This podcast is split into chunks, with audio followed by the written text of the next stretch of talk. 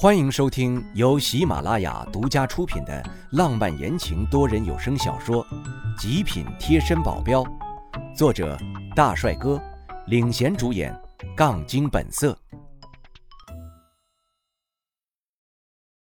第一百二十七章，村长出现。下午又跟着大壮去打鱼了，这次不像上次那样，我懂得了一点打鱼的技巧了，所以。下午那一网，我居然网到了八十斤的鱼。大壮直夸我是个打鱼的天才，要是能留在小渔村就好了，肯定能赚好多钱。我失笑，再怎么赚钱，光靠着打鱼，那还得交给村长那么多，富的只会是村长。他看着村民家能赚这么多，他肯定会给他们加重任务的。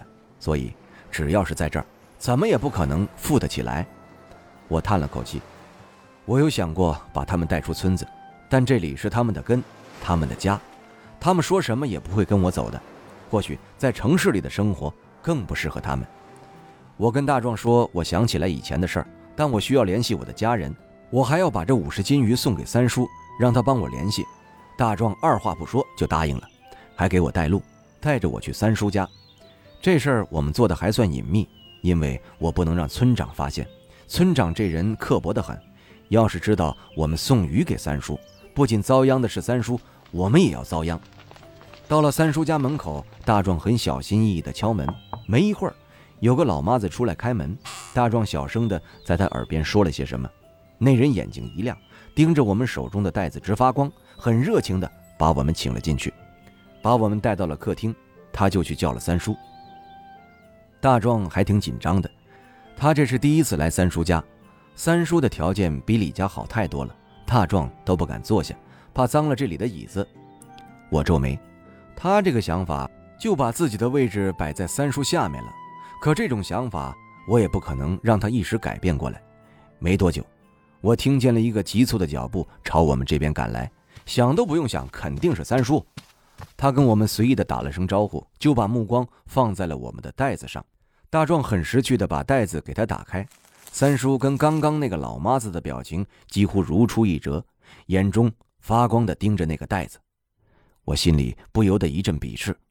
等他看了货，我跟他说明了我的来意，他很轻易的就答应了，带我们去了他的房间。他房间就有一个座机，还好我记忆力还算不错，杜钱的手机号我是记着的。拨通他手机号，我担心他不接，幸好没多久那边就传来了熟悉的声音。这一刻，我真不知道该说什么了，因为我听见他的声音似乎很颓废、很憔悴。他们经历了什么，不用想，我也知道，真的是说不出口。那边喂了两声之后，我才闷声应道：“杜钱，是我。”那边停顿了两秒，而后不敢相信的用颤抖的声音说道：“老大，是你吗？老大，你还活着？老大，你在哪里？我去找你。”不是在做梦吧？我有点失笑，但心里满满的都是感动。是我，我现在在 S 省附近的一个小渔村，你过来找我吧，我这边不好过去。好，好，我现在就过去。就算不在一起，我也能感觉到他已经激动的不能自已了。把电话挂断，心情五味杂粮。晚上吃晚饭，小渔村晚上可没有说明活动。我们准备入睡了，就听见小岛上方有直升机嗡嗡的声音，所有人都忍不住出来往头上看。我心里忽然出现了一个神奇的想法：不会是杜钱他们来了吧？这么快？我估计他们明天才能到的。但是如果他们开直升机的话，还没等我想完，飞机上的人就忍不住放下一条绳子，上面的人就顺着绳子一溜烟的往下滑，掉落在地面。我走过去一看。嘿呦，还真的是杜钱，不过有点奇怪的是，我竟然只见到了杜钱一个人，其他人都不在。按照他们的性格来说，现在应该都来了呀，难道是出了什么事儿吗？杜钱也是憔悴无比，尽管他现在脸上都是笑容，心里，我真心觉得我对不起杜钱，对不起跟着我的兄弟，这帮兄弟这么为我卖命，而我什么都没给他们带来。老大，还真的是你。太好了，你还活着，他们一定很高兴。甩出脑中的这些想法，他们呢？杜钱愣了一下，眼神有微妙的躲闪。我心里忽然升起了不好的念头。他们怎么了？不会出事了吧？出事倒没出事，可是现在的情况并不乐观。我脸色沉了下来。我们从 M 国回到 Z 国之后发生了什么？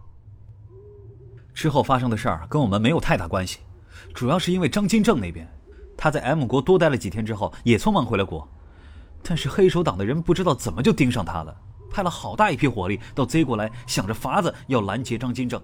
他停了一下，看了看我的表情，才继续说道：“黑手党毕竟是老牌组织，就算是在张金正的地盘，张金正也几乎没有还手之力。但我想起老大你说过，在青虎帮遭遇困难的时候要去帮一把。”其实我很不喜欢这个人，可答应过的事情要做到，所以我们派了一大部分的人去帮他们，最后也只能仅仅跟黑手党持平而已。而且我们和青虎帮损失惨重，咱想要恢复元气，以后估计要花很大一段时间了。黑手党就算是占不到便宜，也不想着这要退出，他们拿我们没有办法，我们照样拿他们没办法。现在还僵持着呢，谁也不敢乱动。怎么会这样？黑手党怎么会把注意力放在张金正这边？他现在的主要目标不应该是斯特朗家族吗？他把这么大的火力派到这边，就不怕黑手党根基受到斯特朗家族的对抗吗？这一点我也觉得好奇怪啊！这黑手党宁愿他们自己受到创伤，也要把张金正给办了。我想的是，张金正会不会惹上了什么不该惹的人啊？要不然黑手党也不会这么大的怒火呀。难道张金正以前说的那个？非常恨的那人是在黑手党，而且他之前说要陪我去黑手党救人，也是因为自己的私事，是要去找那个人吗？到底是谁呀？是不是只要找到那个人，所有的答案都会迎刃而解了？现在我跟张金正几乎是一条绳上的蚂蚱了，他要是再不把那个人告诉我，那就没得玩了。大家一拍两散吧。